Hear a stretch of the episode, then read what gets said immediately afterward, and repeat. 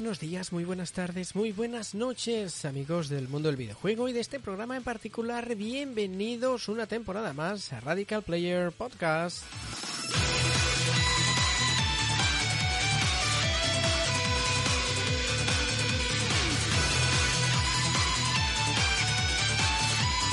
Arrancamos temporada y este programa 125 presentándoos algunas novedades. Y es que el podcast ahora es un podcast a cachitos.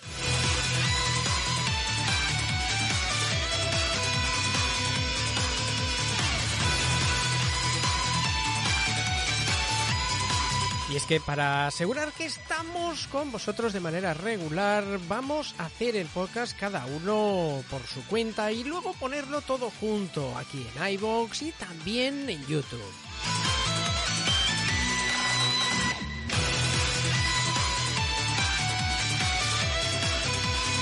Pero cada cierto tiempo nos seguiremos reuniendo y hablando de videojuegos en Twitch y luego publicándolo en podcast como hemos hecho siempre.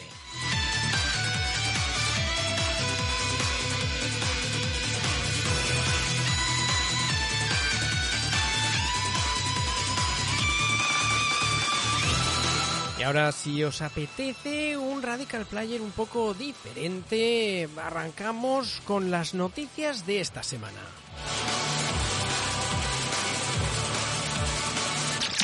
Las noticias de la semana en Radical Player.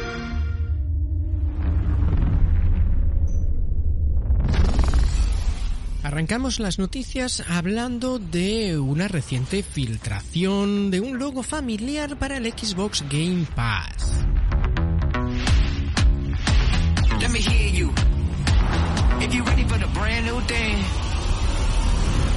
Y es que ante esta reciente filtración, el equipo de Phil Spencer parece que no ha tardado demasiado en anunciarlo de forma oficial.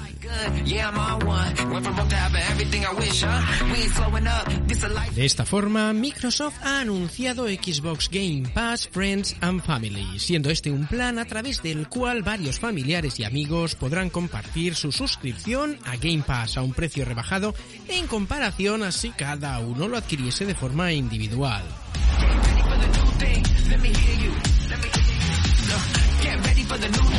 Aunque son pocos los datos que conocemos al respecto de momento, ya se sabe que podremos compartir nuestra cuenta con cuatro amigos.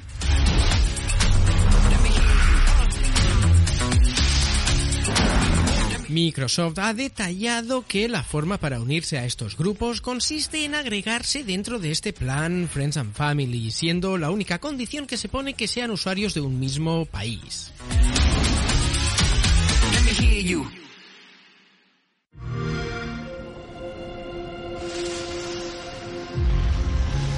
De momento este plan se encuentra disponible en Irlanda y en Colombia, siendo estos los territorios de pruebas y donde se ha podido ver que el precio ha pasado de 12,99 euros a 21,99 euros para el Xbox Game Pass Ultimate.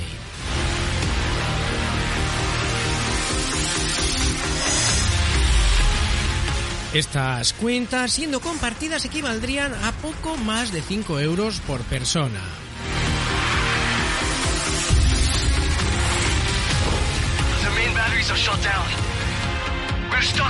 Por otra parte, Microsoft ha lanzado un comunicado que aclara una de las dudas más importantes que tenían los usuarios de Xbox y es que sí, sagas tan importantes como Call of Duty, Overwatch o Diablo entrarán día 1 en Xbox Game Pass cuando la compra esté completada.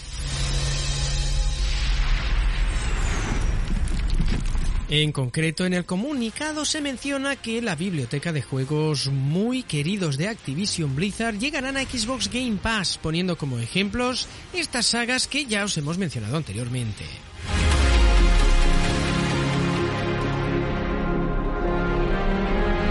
Además, también nos aclaran una de las dudas más importantes que parecía tener el organismo regulador del Reino Unido, y es que han reiterado que, como ya dijeron, la saga Call of Duty permanecerá en consolas PlayStation, dejando así de lado todas las dudas que había al respecto.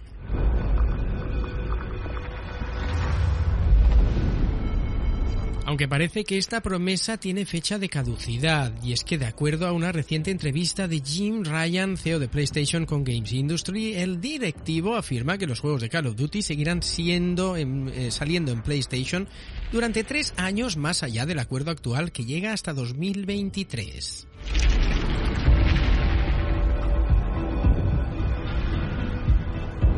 Esto quiere decir que tendríamos juegos de la saga hasta 2025 o 2026, siendo este el motivo por el cual Sony afirma que la compra de la compañía es inadecuada.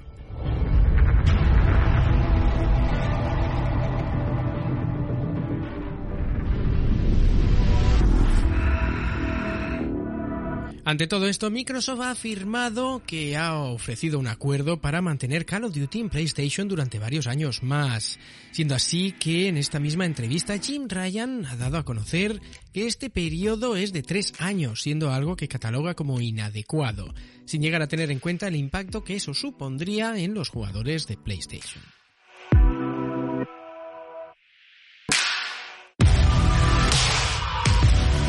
Solo el tiempo nos dirá si Call of Duty se queda en PlayStation o se va exclusivo a otra consola. Espero que se quede también en la consola de Sony. Consola que, por cierto, la noticia es que ha sido rediseñada con el modelo CFI 1100 con eh, disipadores más pequeños y corrigiendo algunos de los fallos que pudimos ver eh, de lanzamiento.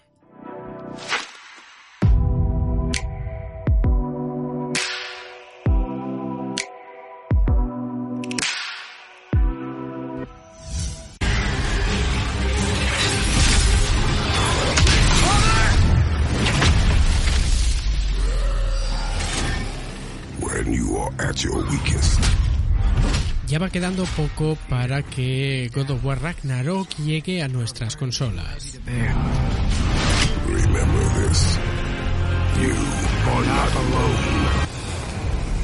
Y lo que parece es que en casa Sony están centrados en que este juego lo podamos disfrutar todos y cada uno de nosotros.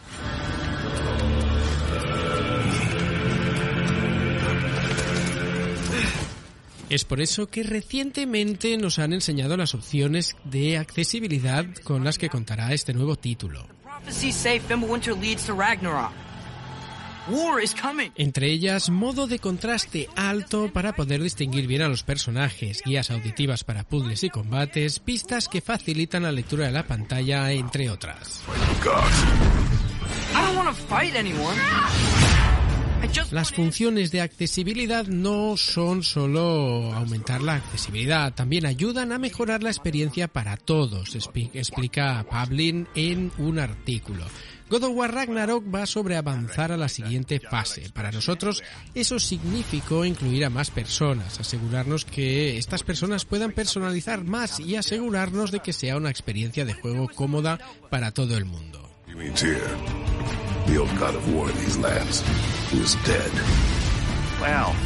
Esto es lo que nos explicaba Mila Pavlin, que es la responsable del diseño de experiencia de usuario.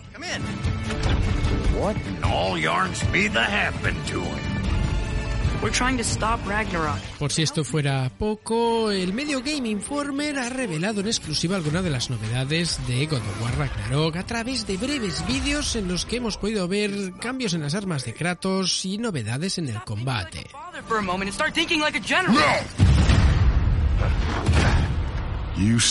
Además nos han presentado nuevas zonas como el primer vistazo a Svartalfheim o algo así.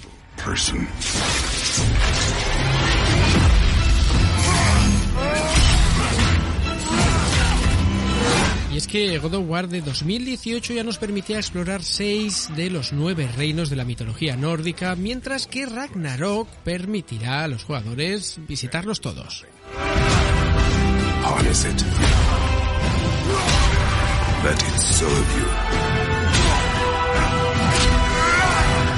Además de esta nueva zona, también se introducirán los reinos de Vanheim y Asgard.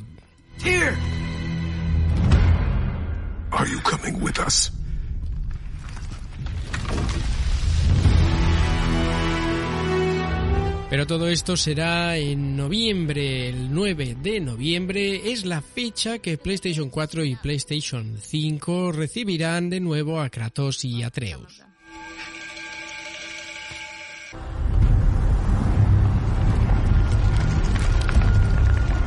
¿Y vosotros os apuntáis?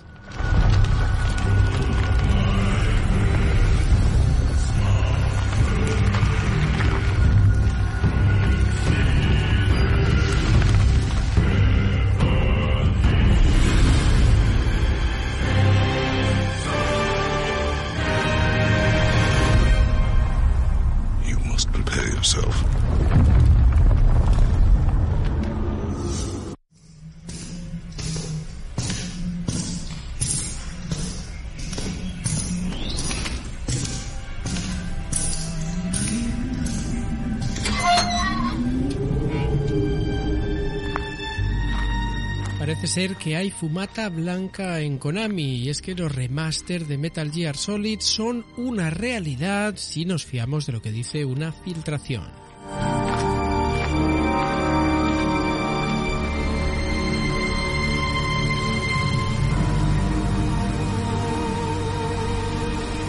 Durante estos días se está pudiendo ver que uno de los mayores deseos de los fans se puede hacer realidad, ya que han surgido no solo noticias en torno a un anuncio que Konami estaría preparando para el Tokyo Game Show, sino que además este anuncio podría ser un nuevo título Silent Hill, siendo este uno de los títulos más solicitados por los fans.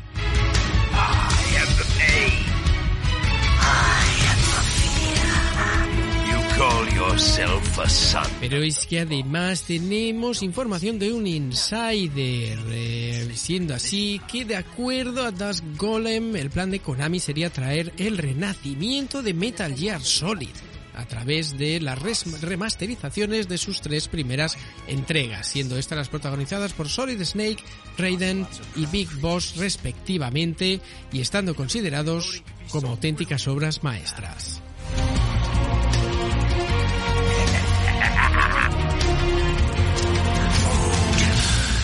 Eso sí, parece ser que los planes son ofrecer los juegos por separado, aunque con paquetes que ofrezcan ventajas y beneficios para los fanáticos, tales como obtener el Metal Gear Solid 1 y 2 de MSX, etc. Además, todo apunta a que Metal Gear Solid 3 Snake Eater será un proyecto más ambicioso. Y desde aquí lo esperamos con muchas ganas, claro que sí.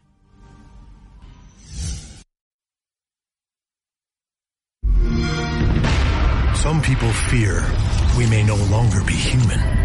Dos sagas míticas vuelven a manos de sus creadores originales. We stretched our moral boundaries, bonding metal to flesh. Tras la compra de los estudios e IPs occidentales de Square Enix por parte de Embracer Group, queda un poco en el aire el futuro de sagas como Tomb Raider o Deus Ex. to enslave mankind. Como era de esperar, el control de ambas licencias pasará a sus respectivos creadores, Crystal Dynamics y Eidos Montreal. preying on our desire to be extraordinary and free. God, they claimed, was a dream of good government, a dream distorted by insatiable greed. No hay noticias todavía, quizá es muy pronto para saber si van a haber nuevos títulos de estas dos sagas, aunque de Tomb Raider ya había algo en camino. Against such power, we may feel insignificant, but with open eyes, we are not defenseless. Pero seguro que volviendo a sus creadores originales, eh, se superan esos altibajos en ambas sagas. Those who wield influence as their weapon of choice. And regardless of our alignment, whatever path Y desde aquí espero y deseo que el futuro sea muy bueno tanto para Deus Ex como para Tomb Raider porque aquí un fan. What it truly means to be human.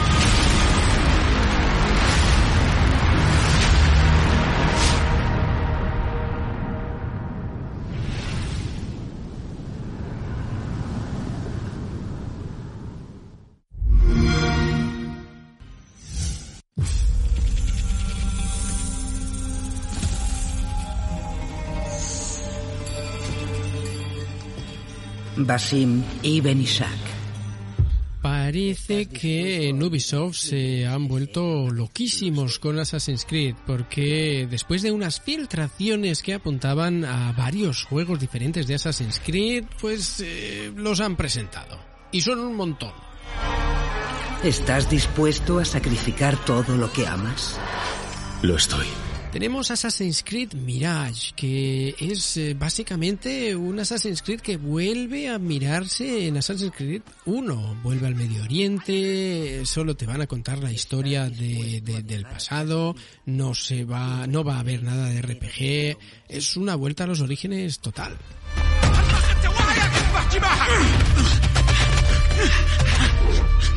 Tenemos Assassin's Creed Red, que es el próximo gran juego después de Assassin's Creed Mirage y el futuro de la saga en lo que a títulos RPG de mundo abierto se refiere.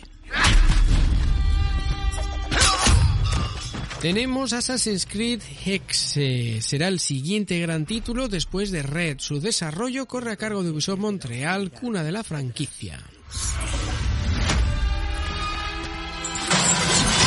Tenemos Assassin's Creed Infinity, que conectará los próximos proyectos y a la comunidad de jugadores a través de distintos tipos de experiencias, incluyendo los juegos de Assassin's Creed ya lanzados y los dos grandes títulos que se lanzarán, Hexe y Red.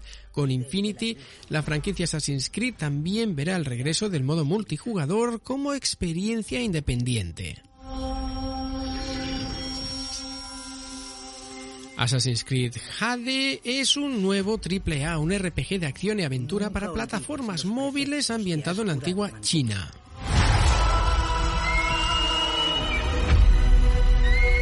Y por si esto fuera poco, también habrá una serie live action de Assassin's Creed, aunque la última vez no fue del todo bien. No comprometas a la hermandad.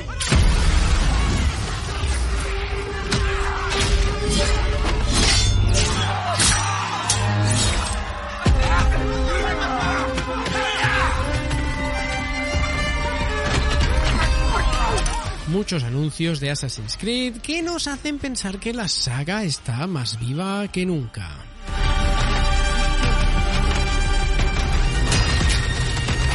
Dejadme en los comentarios eh, cuán fan sois de Assassin's Creed. De hoy en adelante. ¿Qué os parecen estos juegos? ¿Qué os parece que se hayan presentado ya así de golpe tantos?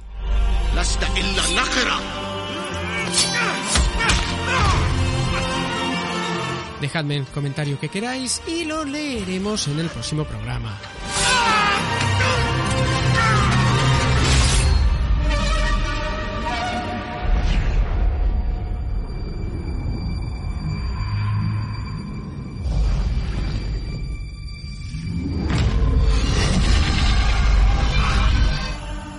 Assassin's Creed Mirage, disponible en 2023.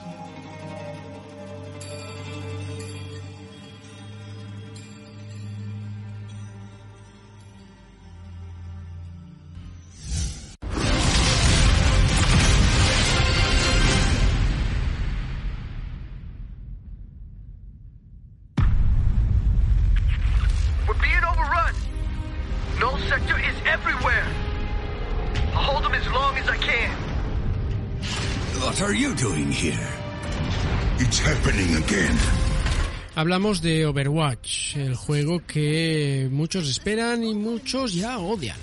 So, how's Overwatch enjoying our city? It's beautiful, except for all the killer robots. Resulta que Overwatch 2 reitera su modelo de negocio. Los nuevos héroes se desbloquearán gratis. Oh, yeah! You're with me. We're getting aboard that ship. A menos de un mes del lanzamiento del acceso anticipado de Overwatch 2, la comunidad sigue compartiendo sus dudas sobre el modelo de negocio elegido para la secuela del Hero Shooter de Blizzard. Trouble is cropping up all over the world. Y es que su llegada al formato free to play aguarda algunas incógnitas, como la forma en la que desbloquearemos a los nuevos héroes. John Spector, vicepresidente del estudio y jefe de comercio de la saga, ha señalado en un breve tuit que los nuevos héroes de Overwatch 2 formarán parte del progreso gratuito del pase de batalla. Watching your back. Now that's teamwork.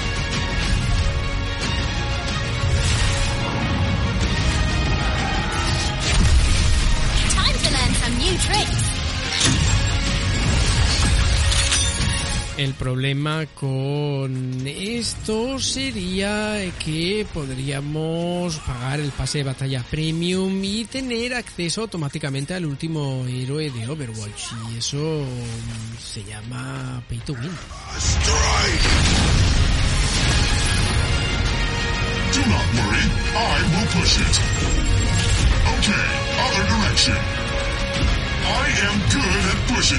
Contadme qué pensáis de Overwatch 2 y si lo estáis esperando o es un hard pass.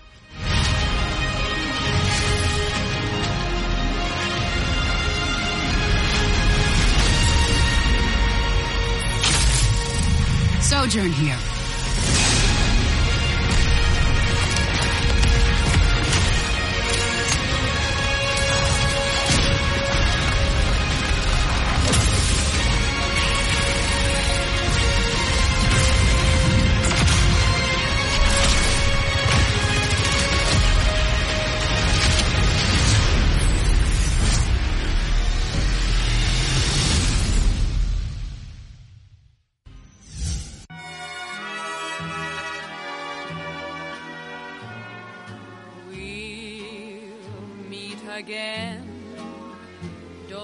Os hablamos de Amy Henning, que está considerada como una de las máximas exponentes en la narrativa de los videojuegos, siendo así que el currículum de esta creativa no se queda nada corto, ya que cuenta con grandes nombres como los de Uncharted, Legacy of Kain y Jack and Daxter, entre otros tantos.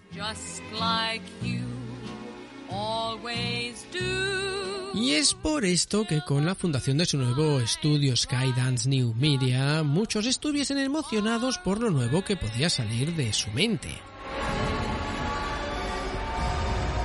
Y es que parece ser que además de un nuevo juego de Star Wars estarían trabajando en una aventura de acción narrativa para un jugador con el Capitán América y Black Panther como protagonistas. Y esto es ganazas.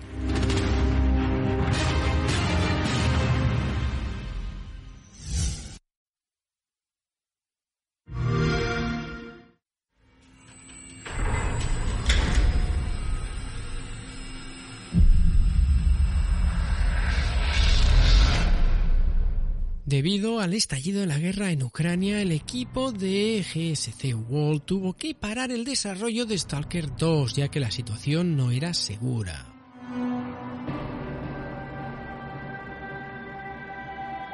Actualmente el juego ha pasado a contar con fecha de lanzamiento indeterminada y pronto se devolverá el dinero a aquellos que lo tenían reservado.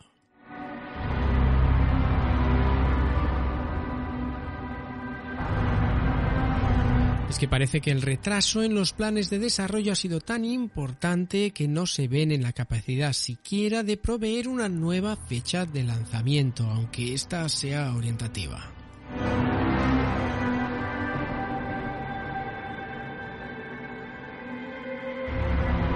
Es por eso que se va a proceder a la devolución del dinero ya que el juego cuenta con una fecha de lanzamiento sin confirmar.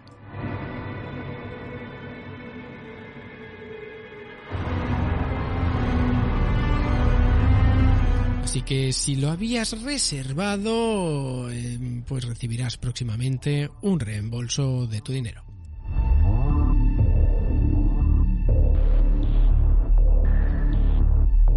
Eso sí, esperamos que pronto se sepan cosas nuevas de este juego que pinta espectacular.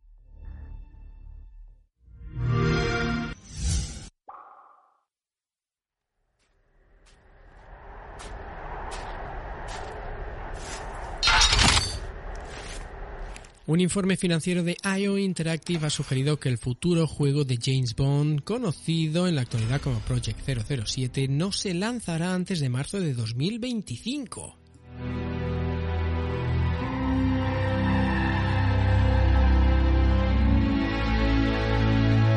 Fue a principios del mes de agosto cuando el estudio danés detrás de la serie Hitman publicó su informe anual para el año fiscal que finalizó el 31 de marzo de 2022 donde se ha reflejado el dato. Así que toca esperar amigos. Hablamos ahora de Fortnite, del juego de Epic que no solo se ha actualizado a una nueva temporada, sino que además ha eliminado un pequeño accesorio.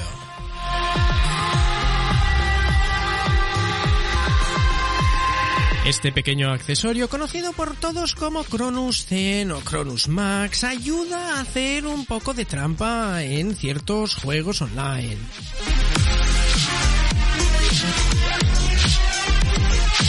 Y es que este bendito aparato hace que apuntemos mejor, hace que nuestra arma no se vaya tanto hacia atrás, hace que en definitiva nos da ciertas ventajas que son del todo injustas para los rivales.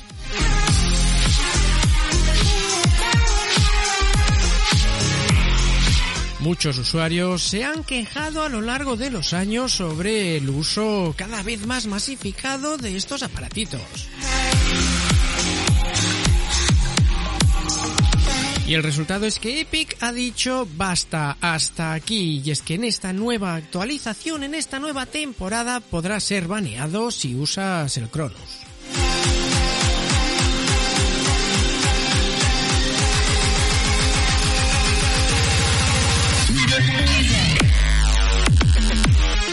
Así que ya sabéis, desde ahora si jugáis a Fortnite y pues, usáis uno de estos aparatos, ateneos a las consecuencias.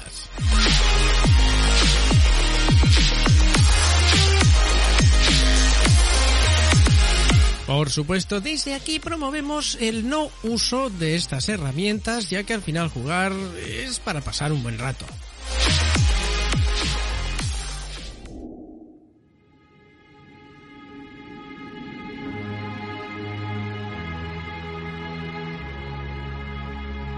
Hasta ahora GTA 6 era un título misterioso. Y es que sabíamos que algo había, pero no sabíamos nada más.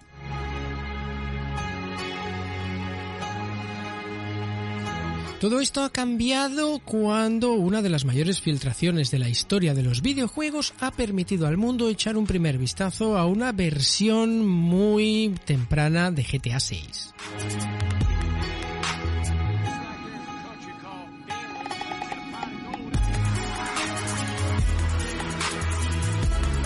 Esta filtración se ha rastreado hasta un usuario de los foros de GTA, como, conocido como Tipot Uber Hacker. Como su nombre indica, el usuario dice que también estuvo involucrado en las recientes filtraciones de Uber. No está claro si hay una relación directa entre las dos filtraciones más allá de la participación de este usuario y tampoco está claro si son la única fuente de estas filtraciones o si las adquirieron directamente de su aparente fuente.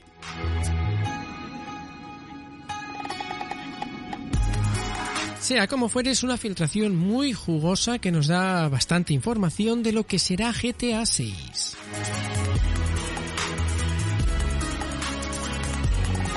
En primer lugar, casi que no hay duda ya de que GTA 6 tiene lugar en Vice City. No solo muchas de las localizaciones se parecen a Vice City, con sus palmeras, sus playas, etc., sino que en un momento dado vemos a un personaje subirse a un tren que dice Vice City Metro.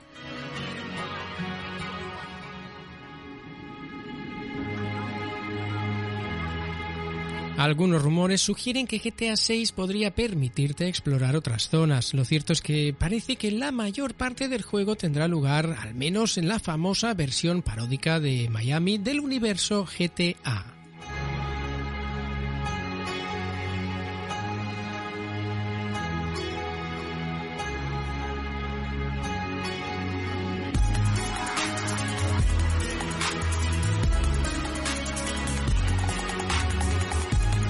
Algunos rumores sugerían que GTA 6 nos llevaría al pasado, como han hecho los anteriores juegos de GTA ambientados en Vice City.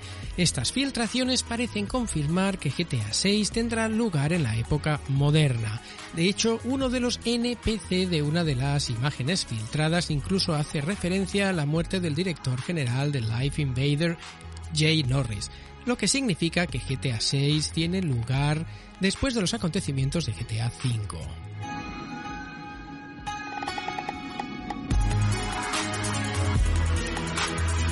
Por último, estas filtraciones parecen confirmar que GTA 6 no solo contará con varios protagonistas jugables, sino que incluso ofrecerá una protagonista femenina jugable.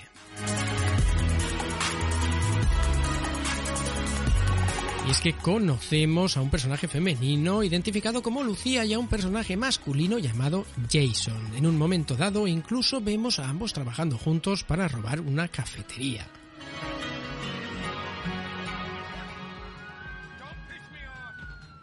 Se dice que los dos son una especie de pareja tipo Bonnie and Clyde y ninguna de las filtraciones confirma una relación romántica por el momento.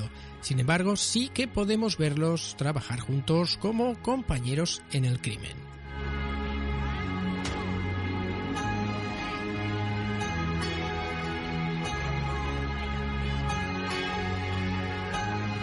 Pues el misterio ha sido desvelado. GTA 6 está enfrente de nosotros y luce extraordinario.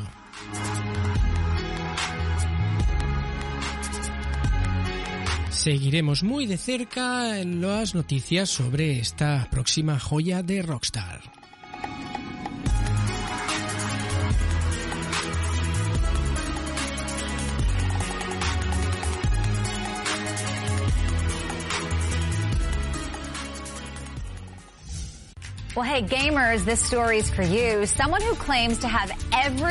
Un usuario en eBay dice que tiene todas y cada una de las consolas que han salido al mercado en la historia.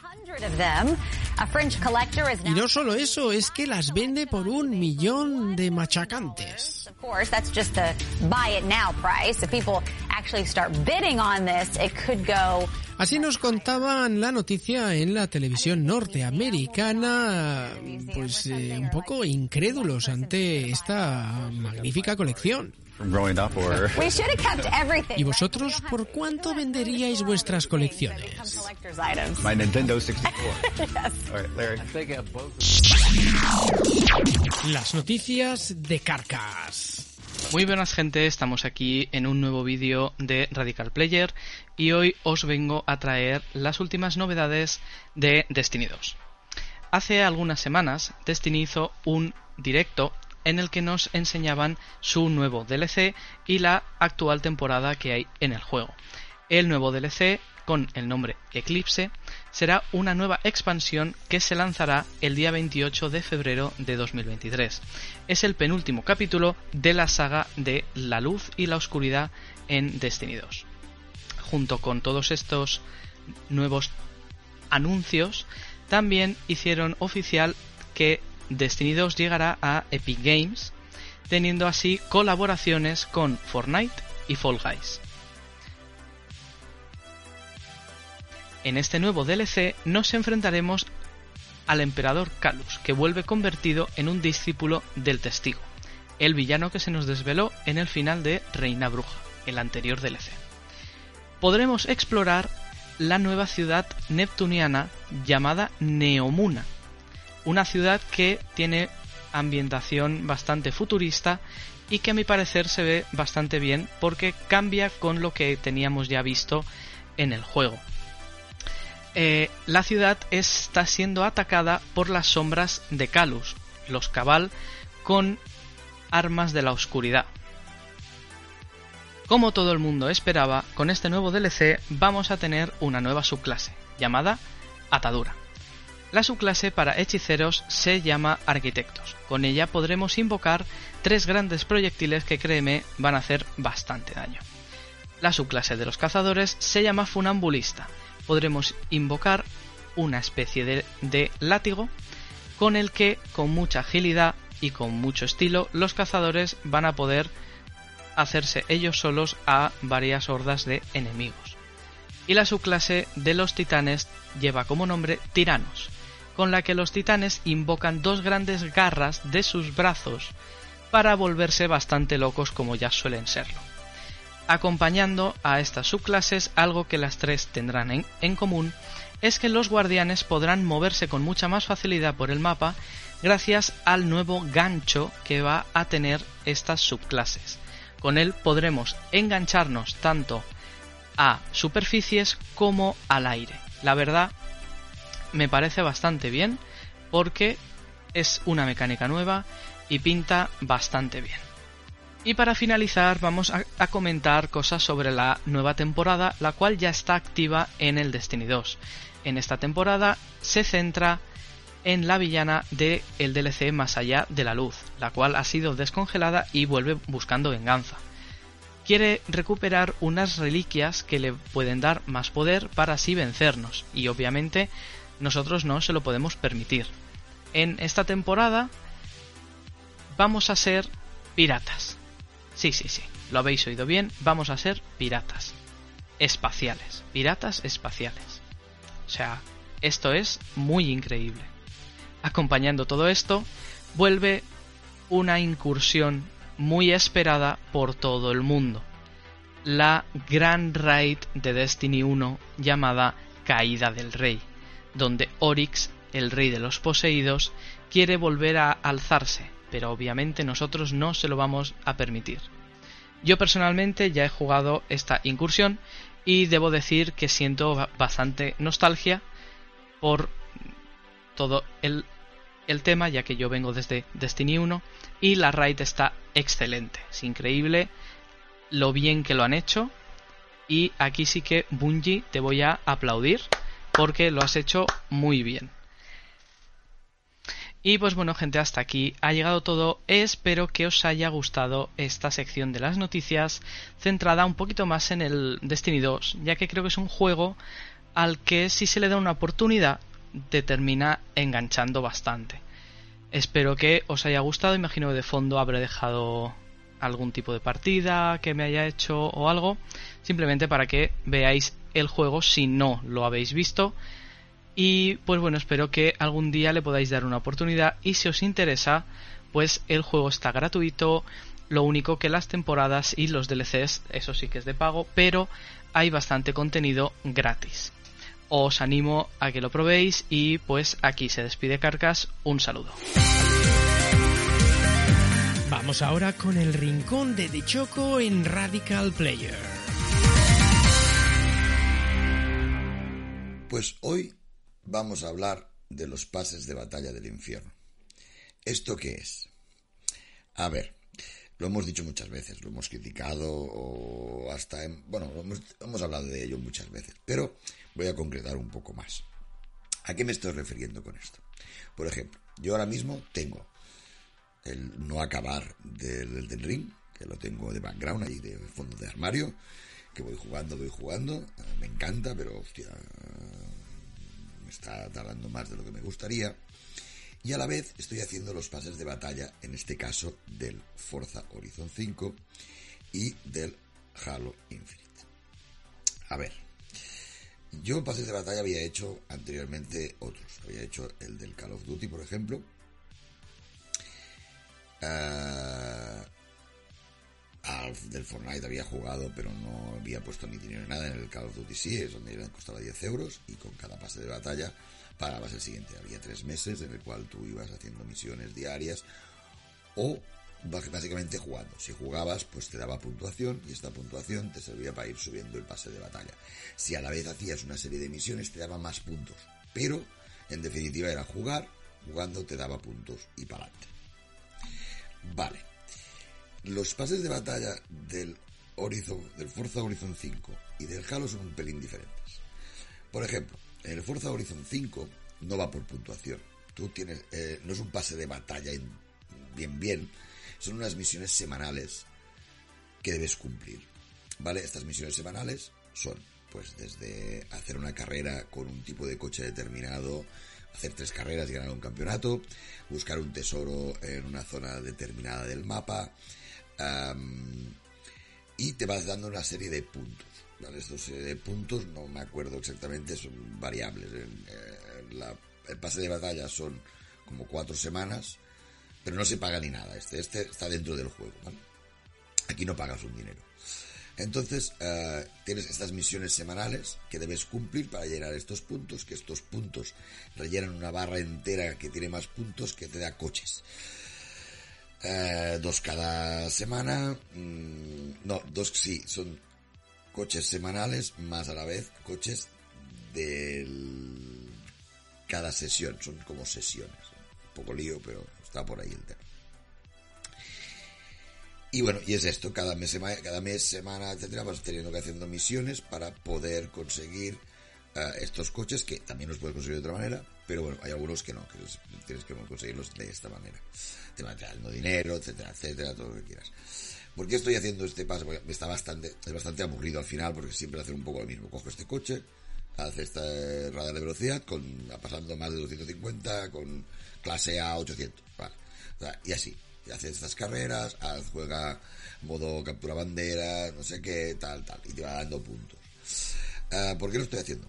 A ver, ah, muchas cosas de estas de las que haces aquí son las que te rellenan el otro contador interno, que son unas estrellas como de fama, llaman estrellas de fama. Y estas estrellas, ah, bueno, te hacen crecer en la clasificación, mundial. Yo en este caso estoy en 1100 y pico, de los 15 millones o 20 millones que hay. Y ah, bueno, hasta cierto punto, bueno, pues lo hago por esto. Y aparte, porque estoy esperando el DLC que sale a final de año, a final de año, a final de este mes, el 20 y pico de julio, y esto nos puede, puede que ese pase de batalla, que no es pase de batalla, ese am, DLC tendrá más logros. ¿Y qué pasará? Seguramente en esos logros habrá algún logro de haber hecho no sé qué con no sé cuántos en no sé cuándo. Y entonces no quiero que me pase que me digan, no, necesitas haber hecho 55 búsquedas de tesoro y solo me llevas 20, ¿vale? Porque quiero conseguir todas las estrellas y aparte conseguir todos los logros del nuevo DLC. O sea, bastante lío. ¿Vale? Esta sería la primera parte. Segunda parte. Vamos a hablar del pase de batalla del Halo. En el pase de batalla del Halo me lo estoy pasando mejor. O sea, me paso mejor que en el del Forza Horizon 5. Que es básicamente un curro. Y ahora ya estoy pensando, hostia, no he hecho los de esta semana. eh, se acaban el miércoles que viene, el jueves. Entonces tengo, bueno, de hoy a jueves, tengo que ir a- haciéndolo. No, no es tan problemático como. O sea, es más problemático el del Forza que el del Halo. Porque el del Halo, básicamente tienes un pase de batalla. Esta sí que es de toda la vida. En este pase de batalla. ah, tienes 100 niveles, están en el segundo pase ahora, o sea, ha habido, realmente ha habido tres, el nivel 0, que era el de pruebas antes de salir, cuando se anunció de golpe y porrazo que ponían el multijugador antes que el juego. Eh, después está, eh, hubo el primero, ¿vale? El primer pase de batalla que yo no pagué, y el segundo pase de batalla que sí que he pagado, ¿vale? Con este segundo pase de batalla, básicamente lo que tienes que hacer es, hay 100 niveles, cada nivel son 1000 puntos, esto está clasificado así, no, no, en el Call of Duty no me acuerdo, pero eran más grandes los, tamaños, porque en el Call of Duty digo, cada jugada, cuando jugando, jugando, ibas ganando puntos que te hacían crecer en el pase de batalla. Aquí, no. Aquí tienes que cumplir una serie de misiones. Eh, sí es verdad que esto eh, lo cambiaron porque primero de todo, de todo, de todo, al inicio de todo, no se... po- O sea, jugar una partida no te comportaba ningún beneficio. A no ser haberte divertido y haber mm, matado mucho y, y haber aprendido un poco más a jugar. ¿No? Que esto era lo que en toda la vida antes era eso. Jugar más para saber más y por subir. ¿Vale? En la clasificación sí que hay una clasificación ah, de la parte mm, ah, ranked, ¿vale? Pero en la parte normal no. Tú vas jugando y ya está. Tienes el nivel de pase de batalla, pero no tienes nivel como persona, ¿vale? Entonces, la idea, eh, primero, mm, la gente se quejó en el sentido de decir, hostia, si hago una partida no, no importa, o sea, en el pase de batalla no, no influye en nada. Entonces, hicieron que las partidas, eh, como mínimo, te dieran 50 puntos. 50 puntos de los 1000. Tampoco se volvieron locos, ¿eh? 10 partidas, son 500 puntos, 20 partidas, 1000 puntos. O sea, en 20 partidas subes un nivel del pase de batalla. Eh, lo que hicieron básicamente es, esto lo hicieron, yo creo que pensaron, hostia, qué guay, que la gente venga a jugar y haga las misiones. Las misiones son, Por ejemplo, mata a un tío con un francotirador en la cabeza. Una misión, 200 puntos. Ah, consigue 7000 puntos jugando a trincherado, que es un modo de juego donde hay como unas capturas de bandera. Hay unas, no, es unas capturas de territorio que está muy bien. Ah, tienes que capturar, hay tres en el mapa y, y somos hay cuatro por equipo, cuatro personas por equipo, entonces ah, se tienen que capturar estas zonas y cuando se han capturado las tres se vuelven a poner, ¿vale? Está, está muy chulo, es muy dinámico. Y es a 11. O sea, quien llega a 11 primero, gana. Está súper bien este modo. Por ejemplo, pues te dicen, estate 60 segundos capturando eh, zona, estas zonas en atrincherado. O gana 10.000 puntos en Pozo de Bronca, que Pozo de Bronca es eh, el mm, todos contra todos, pero en modos raros. Te puede salir todos contra todos con bola loca, por ejemplo. Uno tiene que coger la bola y, todos tienen que pillar esa bola y son 10 personas, ¿vale? Ah, o francotiradores, eh, solo francotiradores, por ejemplo, ¿vale? Están modos muy chulos, ¿vale? Entonces, estos, estas puntuaciones, estas, estas misiones son las que te dan puntuación, aparte de la partida, para ir subiendo en el pase de batalla. ¿Esto qué significa? Por ejemplo, lo ideal es cada día a las 8 de la tarde reinician um, el contador, como si dijéramos, de misiones. Las misiones son las que hay, pero por ejemplo, al principio de cada día, a las 8 de la tarde, la partida, para jugar partida no son 50 puntos, son 300. La primera partida son 300 puntos, la segunda partida son 200 puntos, la tercera partida son 100 puntos y la cuarta partida ya son 50. Y a partir de ahí ya 50, 50, 50. Lo ideal, lo bueno, lo guay, lo que se tiene que hacer es, eh, en el pase de batalla te dan como unos dobladores de experiencia, ¿vale? Cada ciertas, cada 10 niveles así, o hay uno. ¿no? Entonces tú lo que haces es ponerte esta ficha, que dura una hora, y en ese momento lo que tienes que hacer es las tres partidas y a la vez intentar hacer misiones. Por lo cual va subiendo bastante rápido en el pase de batalla. Yo, por ejemplo, el pase de batalla 2, ya me lo he pasado, me lo pasé Uh, aún falta, bueno, pasé, hay como seis meses, por este caso es el tema de que deberían ser tres, pero como han ido más tarde, pues ah, son seis. Y lo que han hecho al final es, um, bueno, dura seis meses. Entonces, uh, yo me lo pasé en mes y medio, mm, siendo realista. Si haces cada día esto, te pones la ficha, etcétera, etcétera, pues te lo pasas. Yo como acabé el 2 y no tenía acabado el 1, hay una cosa muy chula que sí que pensó bien o pensado, pensaron de una manera distinta, que es decir, pues mira, puedes jugar al primer, al primer pase de batalla, solo tienes que ponerte en la pantalla, te dices ir cambiar al pase de batalla 1, y como yo, en el pase de batalla 2 incluyeron monedas, es lo típico de los pavos del Fortnite, o las, las monedas que también te dan en el Call of Duty, porque en, primer, en el primero no había, o sea, no pensaron que la gente pagara 10 euros y no le devolviera al menos una cantidad de monedas para pagarte el siguiente pase de batalla. Que también es pensar poco sin mirar alrededor. Entonces, en el segundo lo hicieron, por lo cual yo, cuando me pasé el segundo, tenía monedas suficientes para poder pagar el primero. Por lo cual pagué el primero, de los 10 euros, me gusta 10 euros, dos. Y entonces estoy haciendo el pase de primero, el pase de batalla 1. Por lo cual, bueno, al menos estoy amortizando las monedas que me han dado. Lo que pasa es que cuando ponga la, temporada 3 tendré que volver a pagar. Pero bueno, ya vendrá. Y seguramente la lástima es que ya me dieron 10 euros Microsoft hace poco. Xbox me mandó un mensaje de estos que hacen, te mandan por la consola y me dio uh, 10 euros. Y no sé si no tiene tiempo de gastármelo allí, me lo tengo que gastar en otra cosa. Porque se acaba a finales de julio. O sea, tengo que gastármelo en algo. Te, te obligan a gastar. En todo caso, bueno, la, la idea es que, que, estoy haciendo el primer pase de batalla, así puedes conseguir todos los... A ver, final, te dan, te dan cosas estéticas, ¿eh? no, no te dan ni armas buenas ni nada. Realmente, a ver, ahora mismo está muy bien el, el pase, el pase de batalla no, el, pase de batalla está normal, está, lo van mejorando y está bastante bien. Me gustaría más que, que te diera más puntos, los puntos que ganaras en partida te los añadiera de alguna manera al pase de batalla. Uh, no sé cómo lo podrían hacer. Podrían hacer que una parte de, de, cada nivel fuera de partida y la otra de misiones o que hubiera una barra paralela, no sé, algo así, ¿vale? Si es verdad que te puedes hacer, te pones a hacer ranked y te importa todo esto una mierda y te vas a hacer a subir de nivel en la gente chunga, ¿vale? No sé, uh, yo lo que quería hablar en este sentido es que batallas de, lo digo pases de batalla del infierno y es verdad que el de Forza no es bien un pase de batalla pero funciona exactamente igual no tienes que cumplir una serie de cosas para conseguir una serie de puntos para tal que al final lo que tienes que es que dedicarle cada día al menos uh, o sea mmm, al Halo una hora porque tienes que hacer lo de las misiones eh, con la ficha esa. Y al Forza, pues mira, te puedes dedicar un día a hacer cuatro horas y, te lo sacas de encima. Con cuatro horas o así aproximadamente, te puedes sacar todas las misiones. Pero hostia, eh, es, es como decir, hostia, ahora tengo que ponerme a hacer esto. Supongo que el, problema aquí también es que tengo el Ring por detrás y tengo muchas cosas que quiero jugar y estoy ahí stack.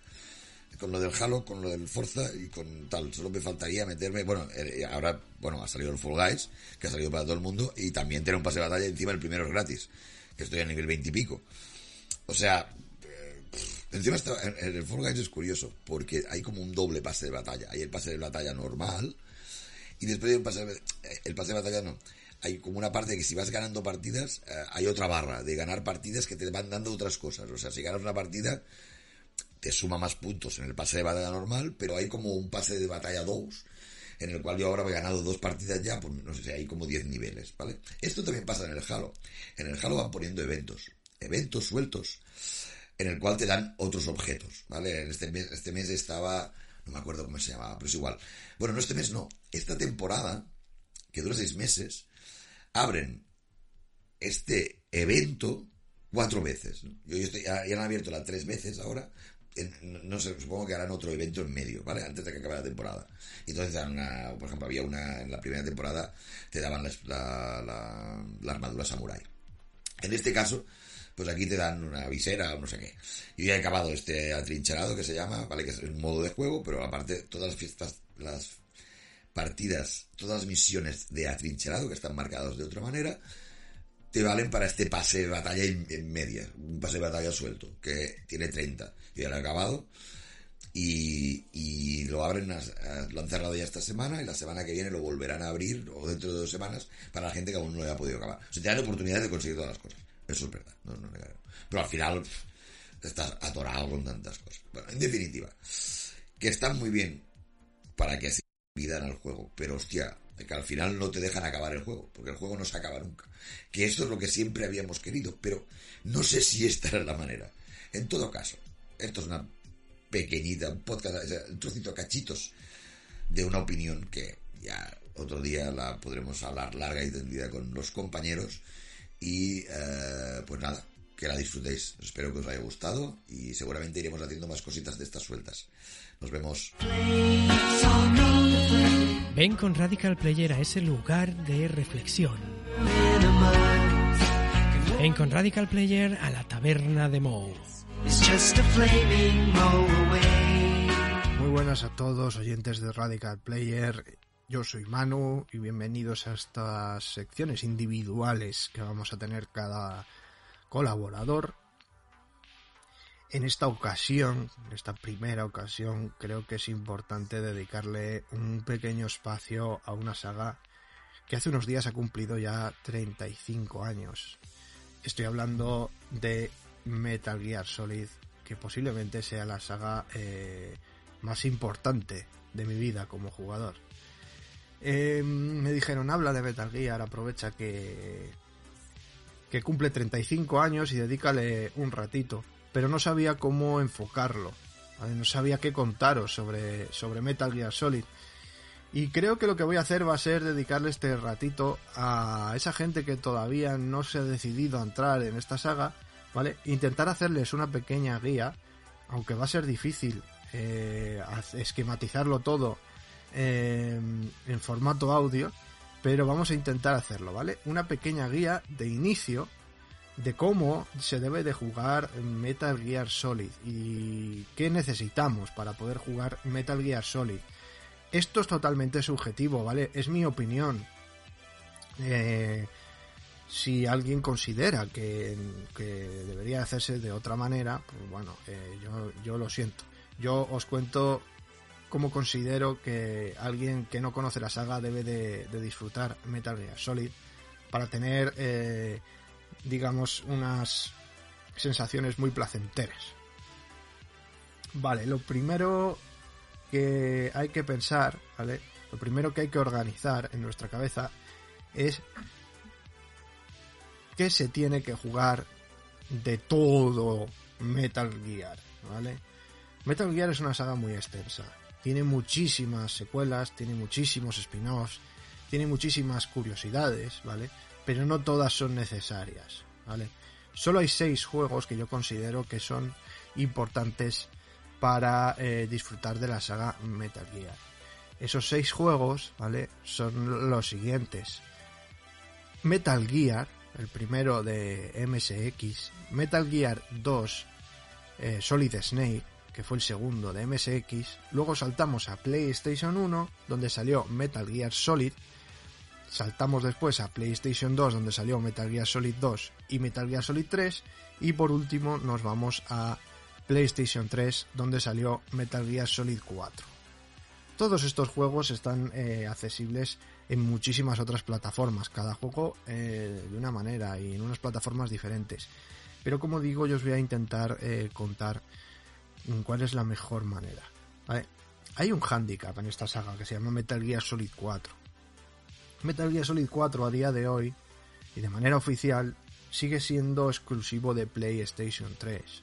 Entonces es un, es un problema, ¿vale? Porque eh, aunque se puede emular a día de hoy, creo que necesitas un ordenador bastante potente y no estoy 100% seguro de que la experiencia sea igual que en la consola. Entonces, con ese handicap de tener que tener PlayStation 3 para jugar Metal Gear Solid 4, ¿vale? Vamos a intentar hacerlo, hacer de manera fácil el poder jugar el resto de la, de la saga. Y esto mucha gente no lo sabe, pero es muy fácil. Si tienes Metal Gear, digo, si tienes PlayStation 3, tienes toda la saga Metal Gear Solid en tus manos. Puedes jugar toda la saga en una sola plataforma, en PlayStation 3. Esto hay mucha gente que no lo sabe. ¿Cómo es eso posible?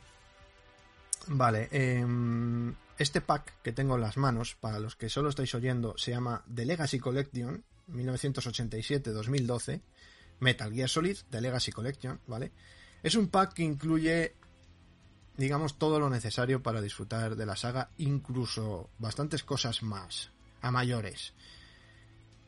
Eh, también se pueden adquirir todas estas cosas que voy a comentar de este pack de manera individual, a no ser que Sony haya hecho maluras, porque ya sabemos que está un poquito eh, haciendo cositas raras con, con, PS, Network, ¿vale? No sé si seguirá todo accesible eh, en la PS Network, ¿vale? Si no, creo que no es muy complicado hacerse con los juegos de manera física, a excepción, claro está, de los juegos de, de el juego de PlayStation 1, Metal Gear Solid, que seguramente sea bastante caro.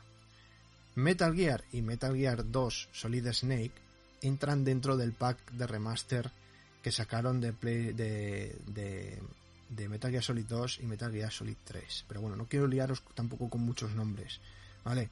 Porque es que, es que tiene un poquito de tela. Vale, eh, en este pack tendríamos eh, los dos de MSX, Metal Gear Solid, Metal Gear Solid 2, Metal Gear Solid 3 y Metal Gear Solid 4. Lo necesario para jugar y disfrutar Metal Gear Solid. Problema que tiene este pack.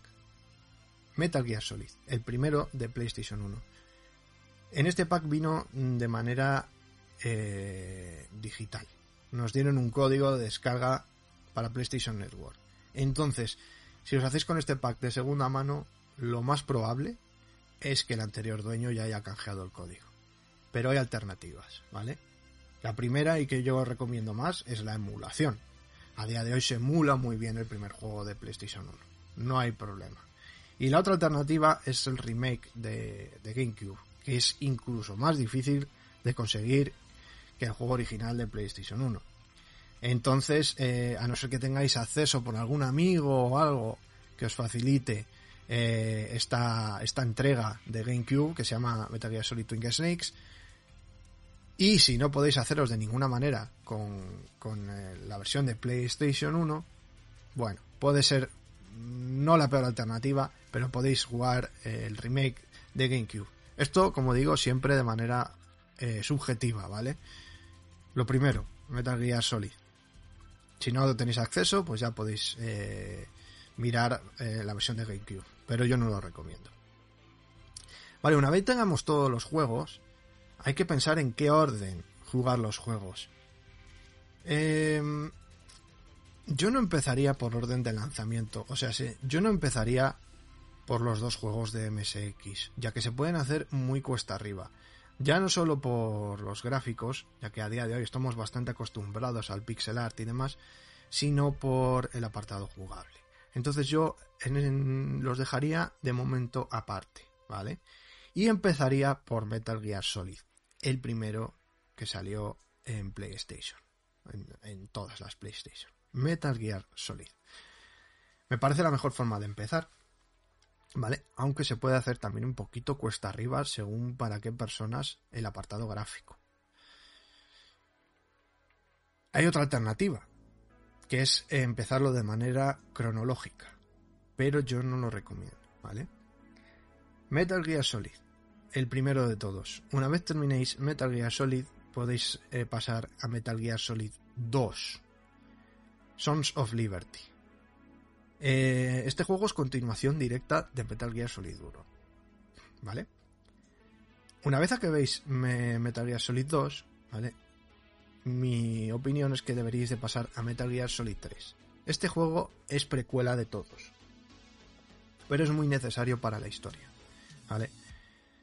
Metal Gear Solid 3, eh, una vez acabado, ¿vale? Aquí es donde yo pediría el pequeño esfuerzo de intentar jugar los dos juegos de MSX, ya que van justo después de Metal Gear Solid 3. Hay otros juegos entre medias, pero creo que no tocan lo necesario, no tocan lo importante que ocurre, sino que se van por otros derroteros, ¿vale? Entonces, después de Metal Gear Solid 3, yo intentaría jugar Metal Gear y Metal Gear 2 Solid Snake. Esto es duro, es muy duro, yo, yo lo comprendo, ¿vale? Así que, eh, si no os veis capaces de jugar estos dos juegos de MSX, podéis intentar buscar en YouTube documentales o de manera oficial, inclusive hay unos DVDs que se llaman Metal Gear Saga, que te lo explican todo muy bien. ¿Te va a romper la experiencia no jugar estos dos juegos? No. Sobre todo si. Si. digamos. eh, te informas bien de lo que ocurre en ellos. Son un agujero argumental bastante importante. Y después de eso, ¿vale? Una vez tengas ya todo, todo, todo, ya tengas conocimiento de todo lo que has jugado, ya tengas el círculo cerradito, jugar Metal Gear Solid 4, que es el juego que eh, termina con todos los arcos argumentales abiertos desde el primero de todos. Y una vez termines Metal Gear Solid 4, ya eh, habrás acabado lo que es la experiencia y el tronco central de Metal Gear Solid. Como digo, todo en PlayStation 3. ¿Vale? Con lo cual mm, considero que no es tan complicado como puede parecer a la hora de ver tantos juegos y tantas plataformas. Después de esto, ¿qué puedes hacer? ¿Vale? Para ampliar tu, tu lore de Metal Gear, para ampliar tu experiencia. ¿Vale? Esto, si lo de antes ha sido subjetivo, esto lo es más todavía. ¿Vale? Yo eh, lo primero que haría sería em, eh, intentar encontrar un- una PSP para jugar Portable Ops. Metal Gear Solid Portable Ops. Es un juego que está a día de hoy descanonizado. No es oficial. Y yo no entiendo por qué. Ya que te cuenta la historia de un personaje bastante importante de la saga. ¿Vale? Entonces yo lo jugaría, pero como os digo, es mi opinión. ¿Vale? Después de esto, eh, tenéis eh, las dos novelas visuales, que a mí me parecen una maravilla, ¿vale? Porque no son simplemente novelas visuales, eh, hablando de las digitales, sino que son, digamos, novelas animadas, novelas digitales animadas. Y molan mucho, porque llevan su, su música, sus momentos eh, recreados de una manera increíble. Y lo, considero muy, muy, muy disfrutable estos, estas dos, mm, digamos, novelas visuales. Que mm, te cuentan la historia de Metal Gear Solid y Metal Gear Solid 2. ¿vale? Esto simplemente como añadido, como disfrute, como fan que ya eres de Metal Gear. Luego tenemos eh, dos juegos, ¿vale? Que, digamos, amplían un poco el lore del, de Metal Gear, pero que yo no los considero tampoco necesarios. Son eh, un juego de PSP que tenéis acceso a él en PlayStation 3, que se llama Metal Gear Solid Peace Walker, que es la continuación, entre comillas, de Portable Ops y Metal Gear Solid 3. Continúa con esa historia, ¿vale? Pero que yo considero que no aporta mm, a la historia nada realmente relevante más que aportar al apartado jugable, ya que cambia un poquito los esquemas de, la saga. Y luego, por otro lado, tenemos la continuación de Peace Walker, que es Metal Gear Solid 5, el cual, como digo, aunque sea un juego numerado, para mí no es necesario, ¿vale? Añade más cosas a, a la historia, cierra algunos agujeros de guion que tampoco es que estuviesen abiertos, pero eh, me parece que rompe bastante con lo que es eh, la saga Metal Gear Solid, ¿vale? Es un juego que mm, no te cuenta una historia, sino que tienes que buscarla. ¿Vale? La historia, mm, lo, lo gordo, lo que más te puede llegar a interesar está todo en, en coleccionables que hay por ahí perdidos. Entonces me parece que no es la manera de contarnos una historia de Metal Gear. ¿Vale? Como juego, a mí me parece una maravilla, pero como Metal Gear a mí no me gusta. ¿Vale? Me parece que no es un Metal Gear, sino que es eh, un Peace Walker eh, muy, muy pasado de vueltas, mm, con mucho presupuesto. Eh, luego tenemos cositas como Metal Gear Solid de, de, uy, lo diré, de Game Boy. Y es un juego que creo que, que es bastante curioso, pese a que te cuenta, no es canónico, ¿vale? Te cuenta una historia paralela eh, sobre Metal Gear Solid, mm, cogiendo ciertos personajes y demás, pero que es muy curioso porque eh, mola ver cómo consiguieron hacer eso dentro de una Game Boy Color. Está chulo, está bastante chulo. Y tiene un sabor a los de MSX bastante, bastante guay. Eh, luego entramos en terrenos pantanosos. Terrenos pantanosos que, como siempre digo, subjetivamente, yo no considero que sea parte de la saga. ¿vale? Os estoy hablando de eh, Metal Gear Acid, ¿vale? De PSP, que eh, pese a que no son canónicos, no forman parte de la cronología, son otra cosa. Son un juego de espionaje a través de cartas. Creo que solo conserva la estética de los mechas y, y a Solid Snake, ¿vale? Si no recuerdo mal. Pero son muy disfrutables. Muy, muy disfrutables.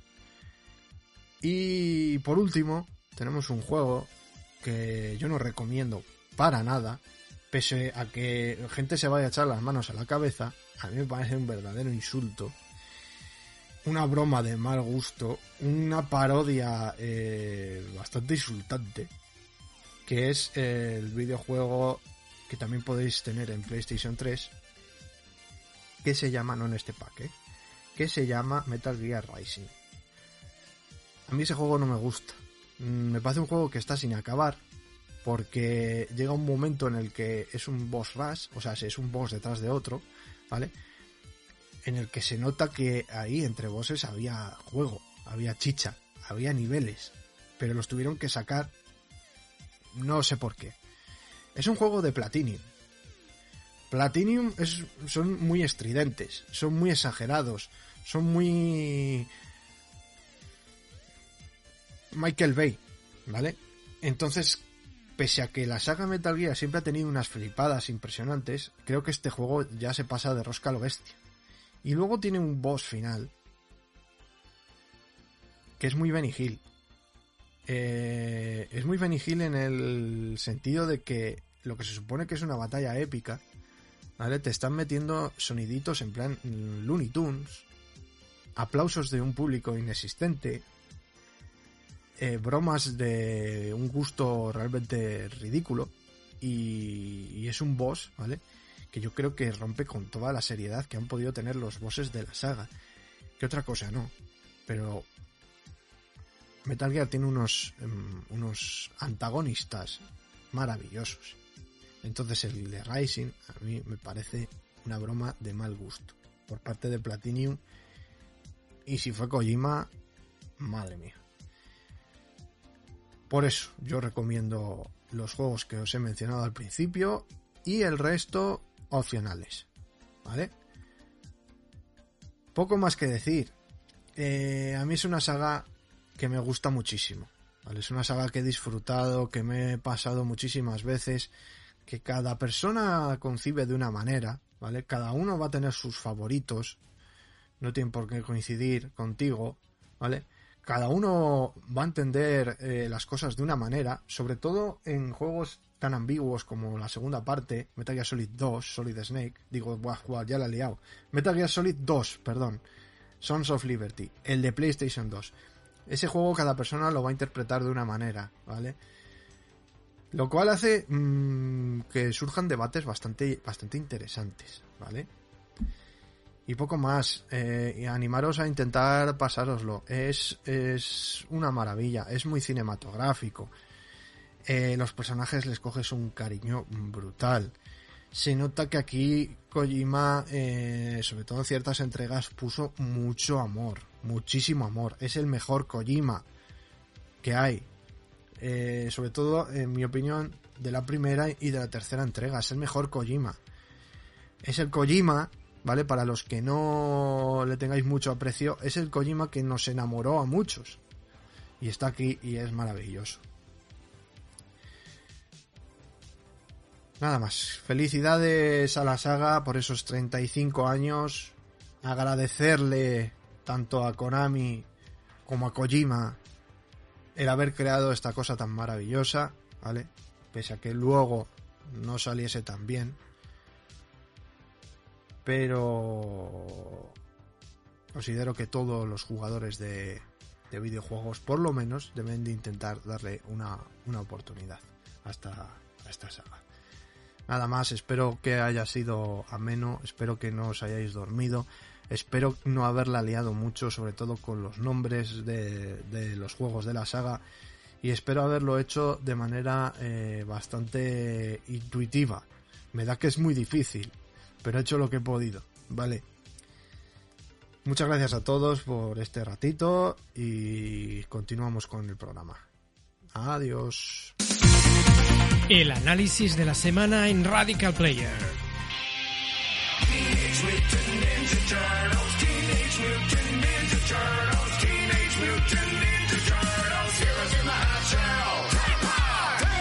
Los beatemaps están intrínsecamente ligados a los salones recreativos de antaño. Y es que a pesar de las numerosas adaptaciones a las consolas a lo largo de los años, el género nació en esas salas empapadas de neón llenas de máquinas difíciles, perfectas para comerse tu paga semanal.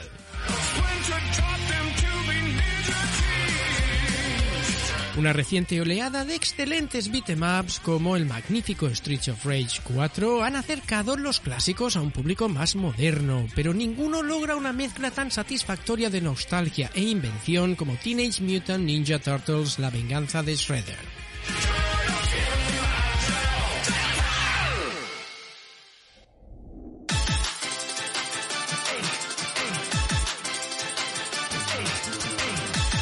Tribute Games, los responsables del juego llevan años produciendo juegos retro como Mercenary Kings y Panther Paladin y esa experiencia se nota en cada parte de Shredder's Revenge. Tanto es así que la jugabilidad de este título del que hoy os hablamos es la misma que en el arcade antiguo Teenage Mutant Ninja Turtles.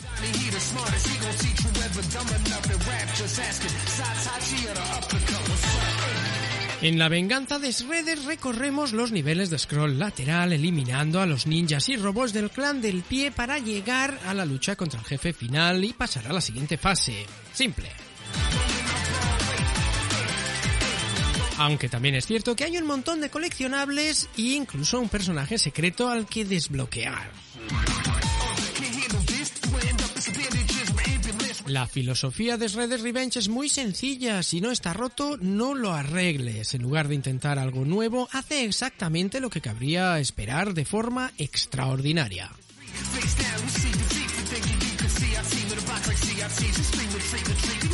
En los beatemaps antiguos, acciones tan sencillas como moverse hacia arriba o hacia abajo o incluso golpear a los enemigos que están detrás de tu personaje podía ser un poco doloroso. Quizá no lo recordamos por lo idealizados que los tenemos, pero al revisitarlos se notan un poquito toscos. Pues según Tribute Games y Dotemu en una entrevista a Inverse dijeron que Shredder's Revenge debería ser como los jugadores recordamos los juegos de arcade pero bastante más pulidos para satisfacer a un público moderno.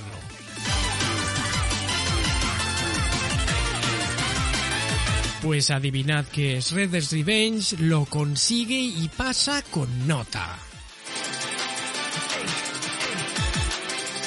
En Shredder's Revenge el movimiento es fluido y rápido, ya sea saltando para realizar ataques aéreos o corriendo por el campo de batalla. Además los controles son totalmente personalizables si así lo prefieres. Esto es como tú quieras, pero controlar a tu tortuga o rata o reportera o lo que sea siempre es un placer.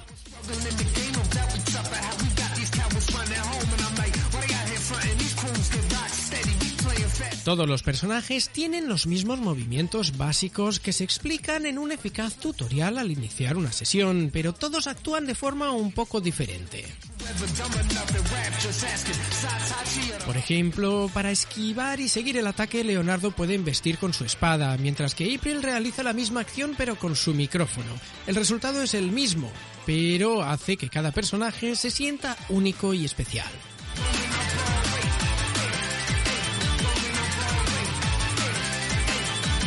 Los personajes también se diferencian en sus estadísticas y en cómo funciona su ataque especial que se carga al derrotar a los enemigos.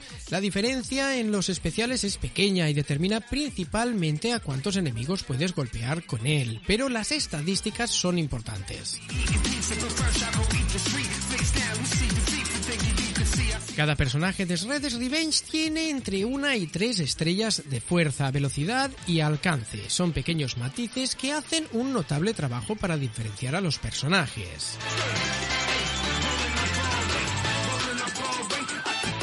Splinter, por ejemplo, se arrastra por la pantalla pero golpea como un camión. El nunchaco doble de Michelangelo tiene un alcance terriblemente corto, pero es lo suficientemente rápido como para recorrer los niveles y repartir combos a gran velocidad.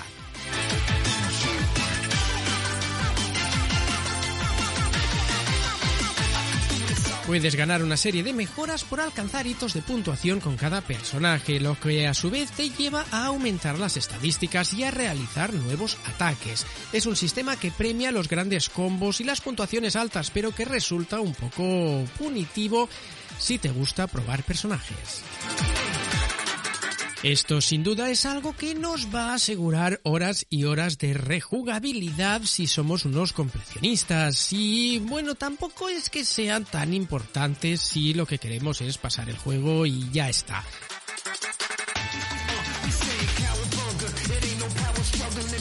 El juego nos va a durar unas 3 horas para la campaña, pero nos mantendrá entretenidos. Además, como ya decimos, es altamente rejugable por los retos que te pone el mismo juego, algunos muy muy difíciles.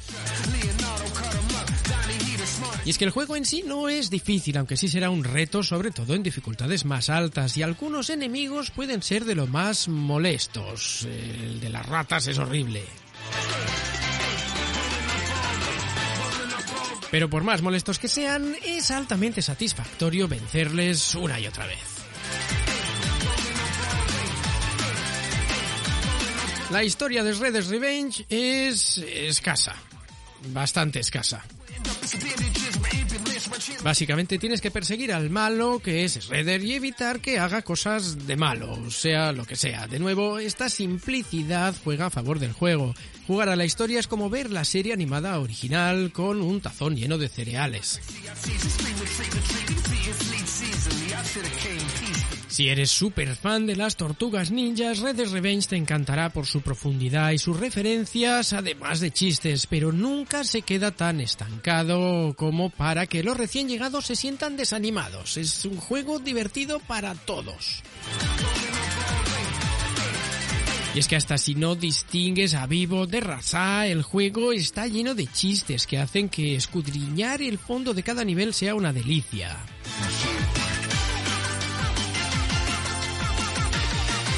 Pero además de referencias a las tortugas ninja, Red Dead Revenge es una oda a los juegos de arcade en general. La comida que restaura la salud escondida en los cubos de basura, los ataques que lanzan a los enemigos contra la pantalla, los obligados niveles con vehículos, todo está aquí, como un excelente homenaje.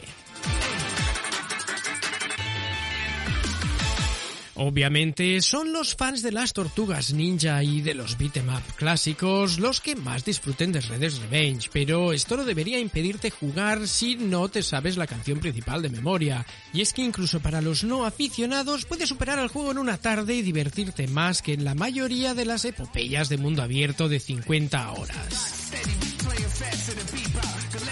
En definitiva, si buscas un juego multijugador, Red Dead Revenge es un juego imprescindible, gracias a su combate estelar y su tono más alegre que hace que merezca la pena volver a visitar los niveles una y otra vez. Un juego sobresaliente.